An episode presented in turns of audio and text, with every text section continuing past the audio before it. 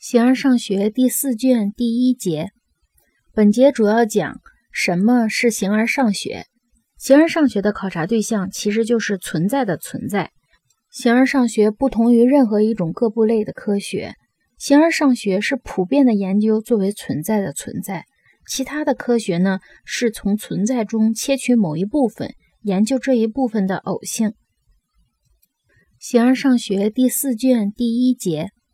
存在着一种考察作为存在的存在，以及就自身而言依存于它们的东西的科学。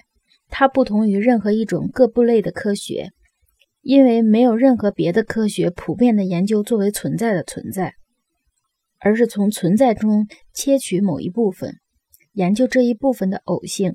例如数学科学，既然我们寻求的是本源和最高的原因。很明显，他们必然就自身而言的为某种本性所有。故，假若寻求存在物质元素的人寻求的就是这些本源，那么这些元素并不为就偶性而言的存在所有，而是为作为存在的存在所有。所以，我们应把握的是作为存在的存在之最初原因。